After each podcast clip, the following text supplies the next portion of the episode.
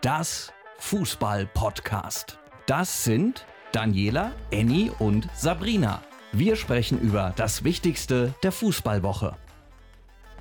Das Fußball-Podcast Folge 94. Hallo Annie und Sabrina. Wie geht's euch? Na, hallo, ihr Schönheiten. Es ist Sommer in Berlin, geilstes Wetter. Wir versuchen irgendwie hier die Stimmung hochzuhalten, obwohl wir gar keinen richtigen Grund haben.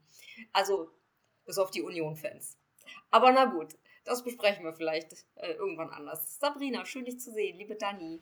Hallo, hallo. Äh, Dani, weißt du, was eigentlich heute vor 20 Jahren passiert ist? Ja, das Erzgebirge Aue in die zweite Liga aufgestiegen. Erstmalig. Ja, ich habe auch hier unter meinem schwarzen T-Shirt trage ich eigentlich ein Aue-Trikot. Nein, tue ich nicht. Für alle, die sich das gerade da draußen vorstellen. Aber natürlich habe ich auf dem Schirm.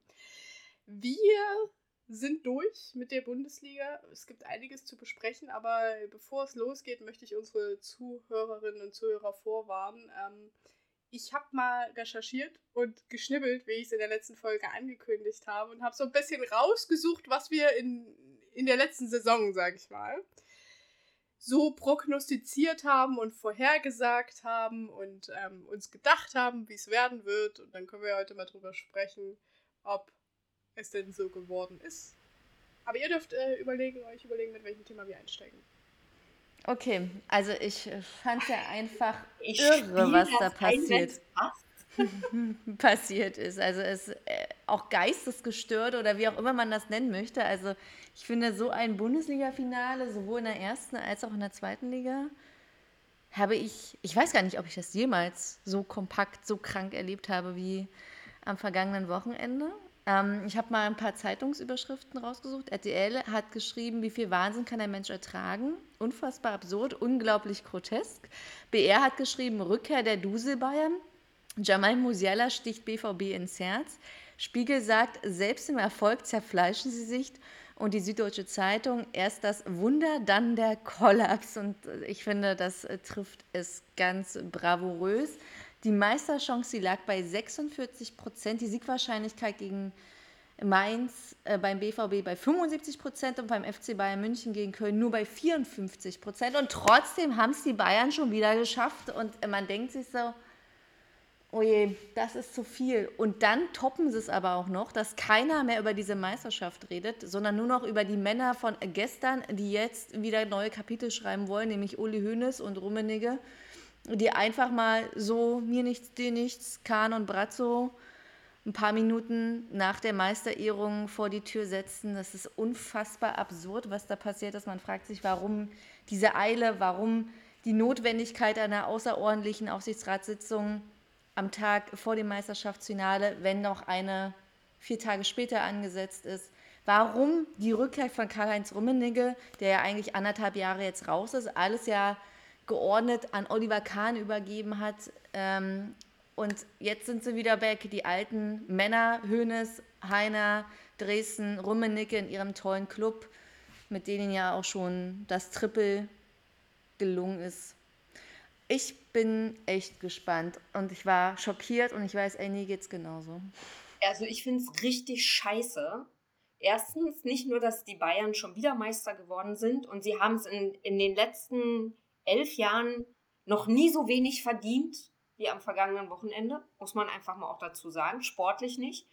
Und es ist so scheiße, wenn die Fans äh, im Spiel davor, das hatten wir ja hier auch kurz thematisiert, nur weil es da nicht so richtig rund läuft, das Stadion verlassen, aber jetzt den Fans auch noch die Meisterschaftsfreude zu versauen, indem man eben einfach so dieses ganze Vorstandsgedöns, das den gemeinen Fußballfan ja irgendwie so na, am allerwertesten vorbeizischt, solange wie die Spiele gut laufen, dass man den Fans die Freude an dieser Meisterschaft auch noch mit so einem bescheuerten Gefeuere von, von Leuten vermiest, ist das hinterletzte und ich bin überzeugter denn je keine Bayern-Fanin.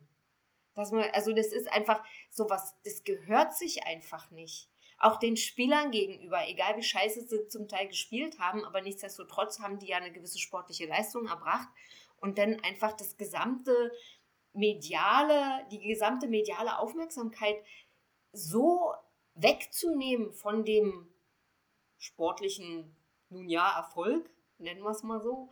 Ähm, das ist einfach hinterletzte, keine Schimpfwörter heute. Es ist Kindertag internationaler. Also die Bayern haben es auf jeden Fall geschafft, Stillosigkeit, finde ich, neu zu definieren. Das haben sie ja irgendwie schon die ganze Saison versucht. Wir erinnern uns an die Nagelsmann-Freisetzung. Wir erinnern uns an diesen Clash mit Neuer und äh, seinem Torwarttrainer. Jetzt also Kahn und Brazzo und eben wie Herbert Heider das handelt, ey, da fasse ich mir an den Kopf und raste halb aus. Also man kann ja über Brazzo und Kahn denken, was man will. Brazzo hat übrigens 30 Neuzugänge in seiner Zeit verpflichtet, darunter Sandro Wagner, Goretzka, Havard, Davies, Choupo-Moting, Upamecano und so weiter und so fort.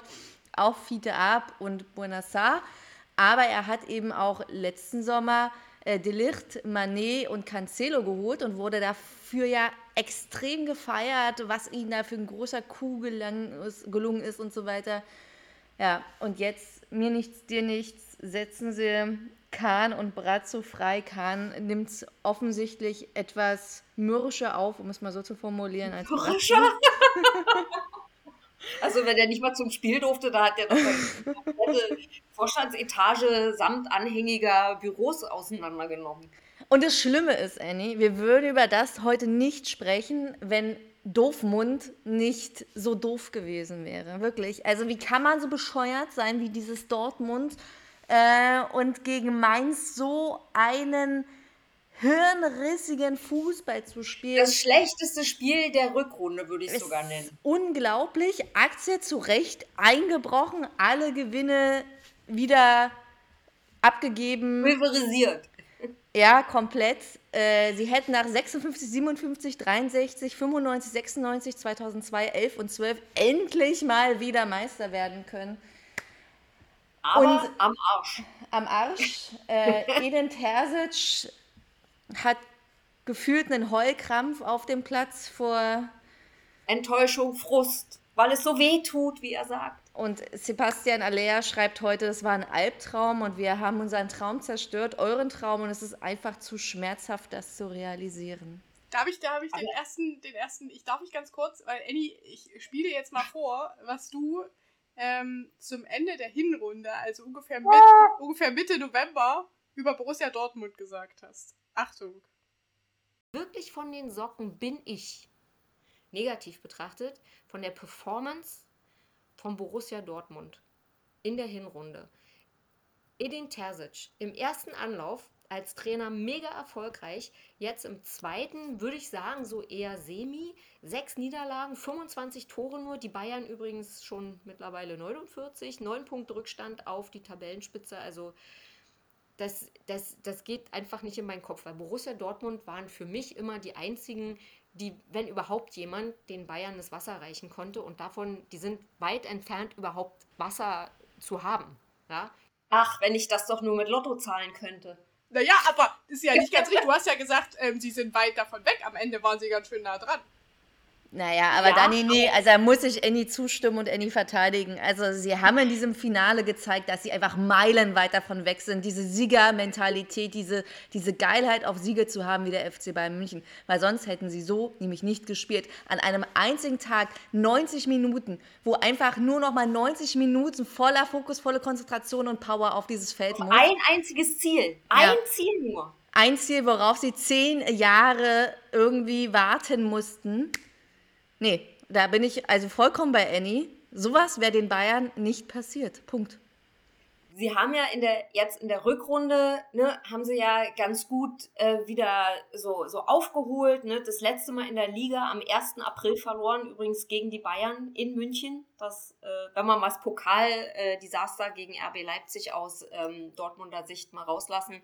Ähm, aber so kannst du halt am, nicht Meister werden, wenn du nicht am letzten Spieltag das aus eigener Kraft auch noch hinkriegst. Ich meine, ne, noch die Hilfe von, von, von dem ersten FC Köln zu brauchen, die, die irgendwie den Bayern ja echt auch nach Leibeskräften versucht haben, das Leben schwer zu machen.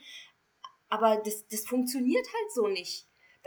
Und dann, und dann müssen sie sich auch noch in der 96. Minute bei Süle bedanken, der das totale Chaos irgendwie ähm, verhindern konnte. mit seinem Ausgleichstreffer. Also das war, so kannst du, so kannst du es nicht machen. Und davor war alles so gut. Davor war es, das war doch keine schlechte Rückrunde. Viel aufgeholt. Ich habe auch noch den Ausschnitt, wo du prognostizierst, wer nach den Bayern, weil das hast du damals schon gesagt, dass die Bayern wahrscheinlich ganz vorne sein werden, ähm, wer nach den Bayern aus deiner Sicht ähm, an der Tabellenspitze zu finden sein wird. Achtung. Ja. Bleibt noch äh, deine Tendenz. Ja, das kann man ganz schnell machen.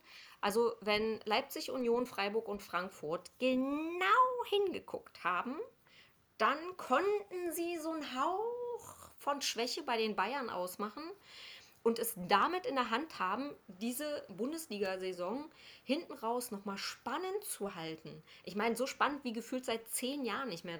Nicht mehr. Hast du kommen sehen, stimmt. Habe ich kommen sehen. Ich habe das so kommen sehen. Guck sie an. Union spielt Champions League. Und ich habe es noch vor Augen, jetzt wo ich es gehört habe, wie ihr, wie ihr die Augen hochgeleiert habt, als ich diese Mannschaft aus Berlin nannte. Besonders schön finde ich aber auch, ich habe auch noch rausgesucht, Annie, und das können wir leider nicht außen vor lassen, was du im Sommer 2022 an dem ah. Abend des Relegationshinspiels zwischen dem HSV und der Hertha gesagt hast.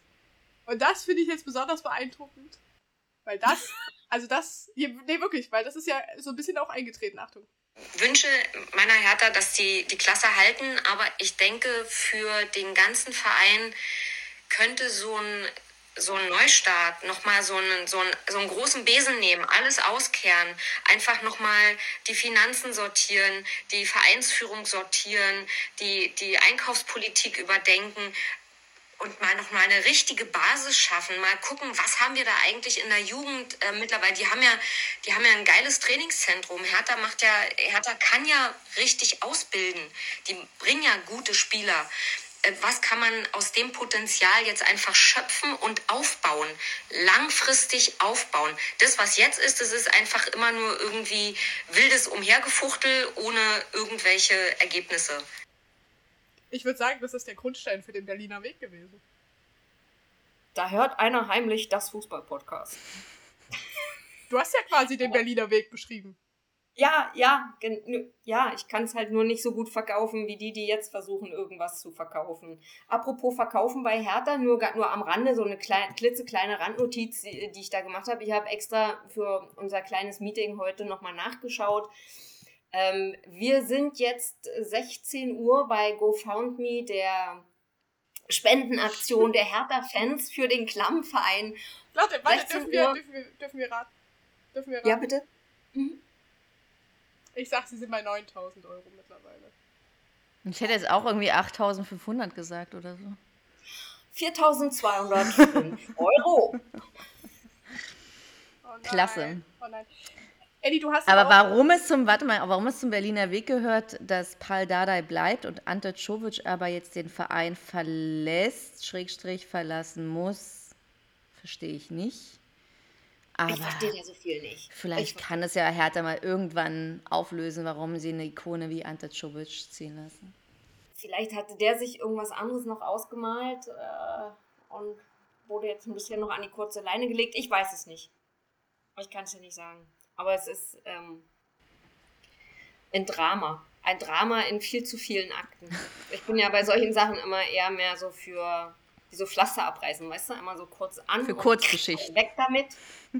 Aber das, was die da gerade fabrizieren, das ist einfach online Social Media nach ähm, Trikotsponsoren zu suchen und so, ja, kannst du machen, aber ist halt eben auch auf eine Art und Weise schon verzweifelt und lächerlich, ne? Aber gut, für die zweite Liga habe ich mich belesen, ist das ja nicht ganz so teuer dann. Wie in der Bundesliga, da kommst du mit einer knappen Million bis drei Millionen ja schon weg. Da wird wohl gezielt auf die jungen Start-ups hier in der Hauptstadt äh, geschaut. Aber nun ja, ich bemühe mich um eine emotionale Hertha-Pause. Habe ich mir selbst verschrieben. Ich krieg so graue Haare hier vorne am Pony. Annie, ich habe beim Querhören unserer alten Folgen auch noch gefunden, ähm, was du im Abstiegskampf der Bundesliga prognostiziert hast. Da wollen wir auch nochmal reinhören. Ähm, für Schalke sehe ich eher die zweite Liga als für Bochum. Thomas Reis hat den Schalkern zwar wieder so ein bisschen, naja, sagen wir, Feuer unterm Hintern gemacht, aber ein gewonnenes Spiel ist halt noch keine kontinuierliche Leistung. Und hier muss ich nochmal sagen, als härter Fanin weiß ich genau, wovon ich da rede. Ja, habe ich so kommen sehen, ja. Aus Versehen. Wenn ich, ich sag's gern nochmal, wenn ich das doch nur mit den Lottozahlen auch so gut könnte. Ich habe aber auch von dir was, Sabrina, und damit können wir eigentlich direkt ins nächste äh, Thema switchen. Achtung. Meine Tendenz ist, äh, das Team, was gegen St. Pauli eine Klatsche extrem kassiert hat, wird aufsteigen, und zwar der HSV.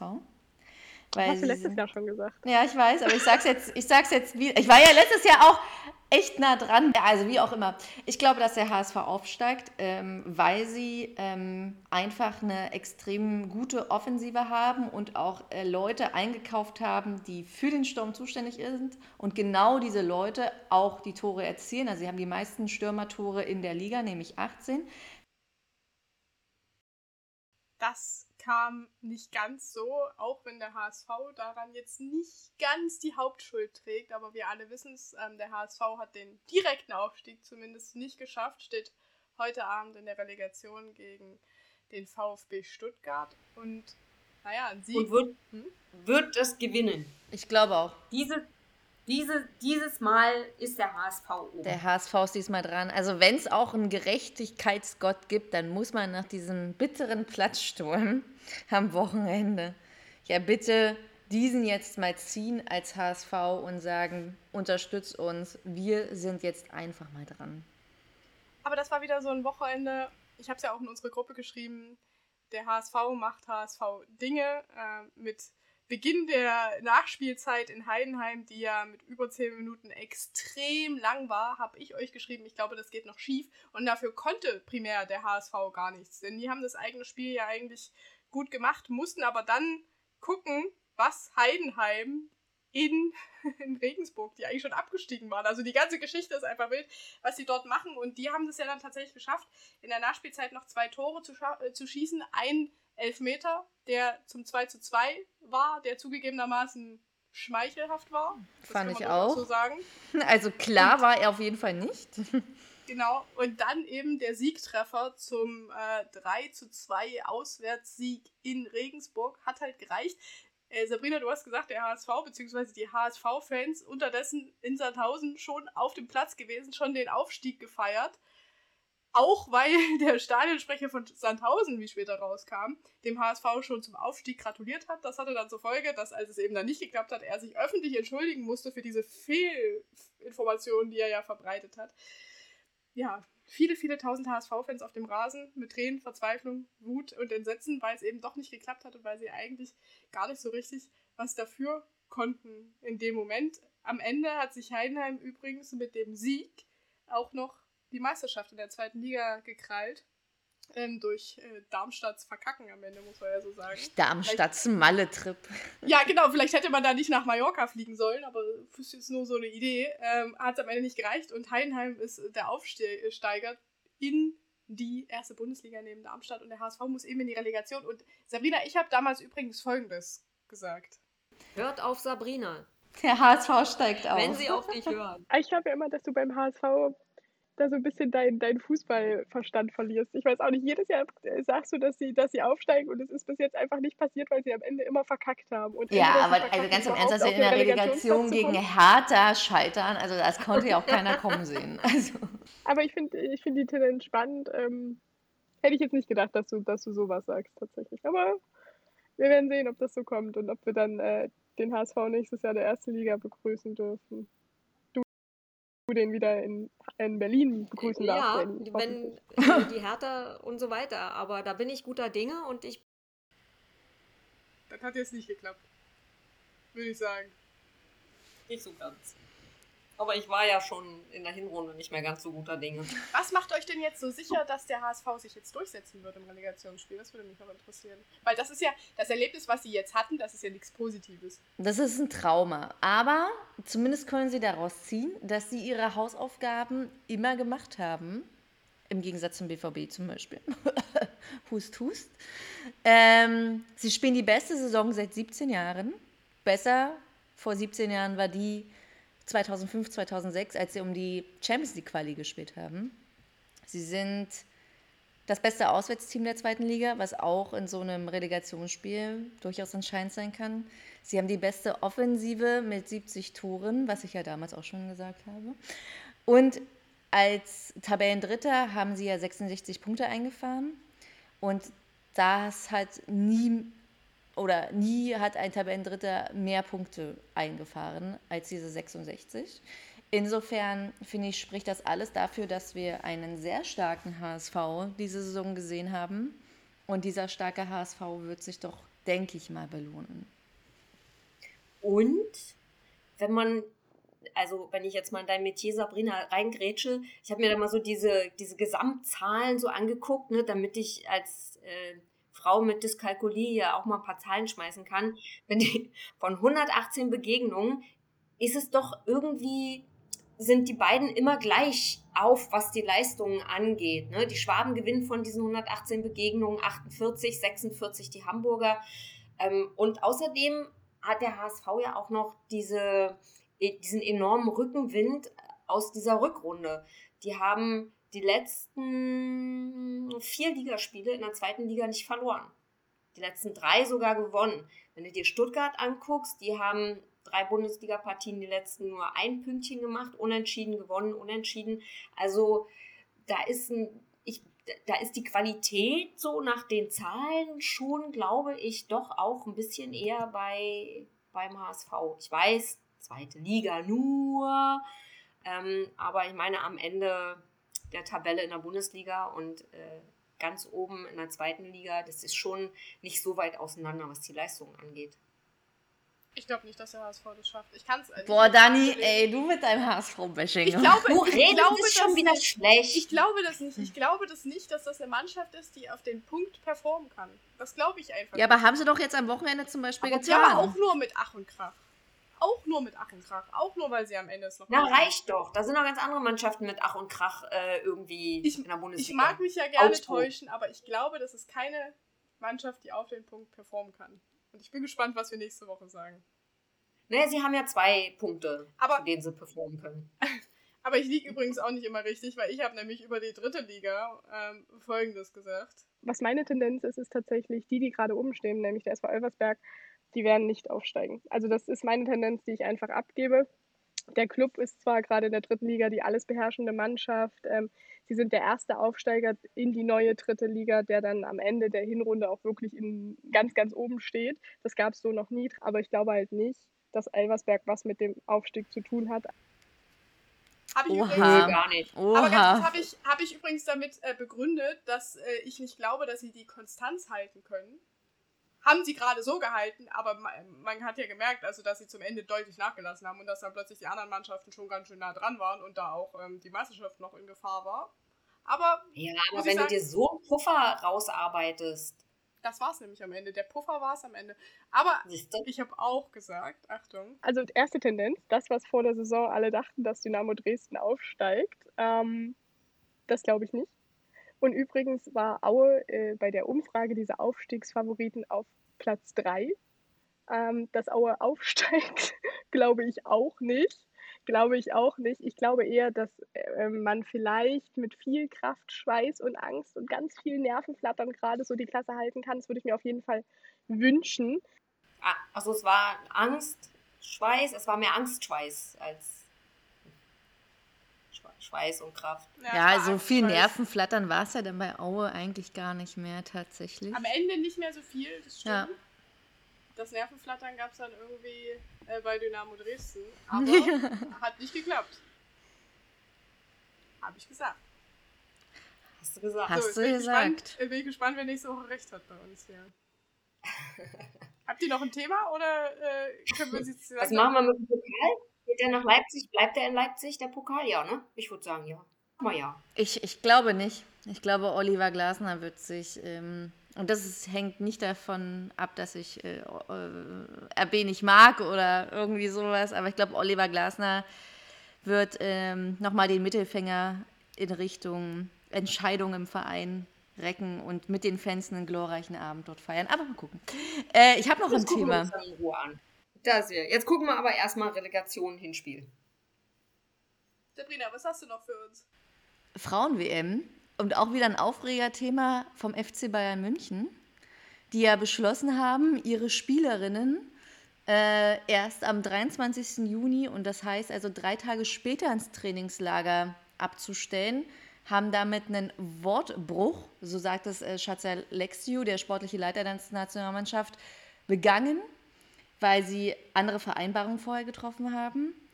Und äh, sie konnten es ja, weil irgendwie die europäische Clubvertretung ECA da eine Kehrtwende eingeleitet hat. Aber ich finde schon wieder ist der FC Bayern wirklich mit Feingefühl und Fingerspitze unterwegs und macht den nächsten Diskussionsstoff auf und man denkt sich nur, was ist los mit diesem Verein?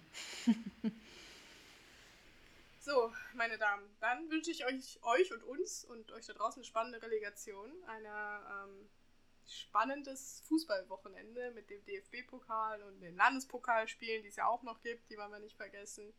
Und dann hören wir uns nächste Woche wieder bei dann Folge 95 von das Fußball-Podcast werden wir mal schön auswerten, was wir hier wieder zusammen orakelt haben. Das wird spannend. Nur der HSV. In diesem Sinne. Ein schönes Wochenende. Tschüss, Die Fußballwoche mit Das Fußball-Podcast. Mehr Insights bei Instagram at das Fußball-Podcast.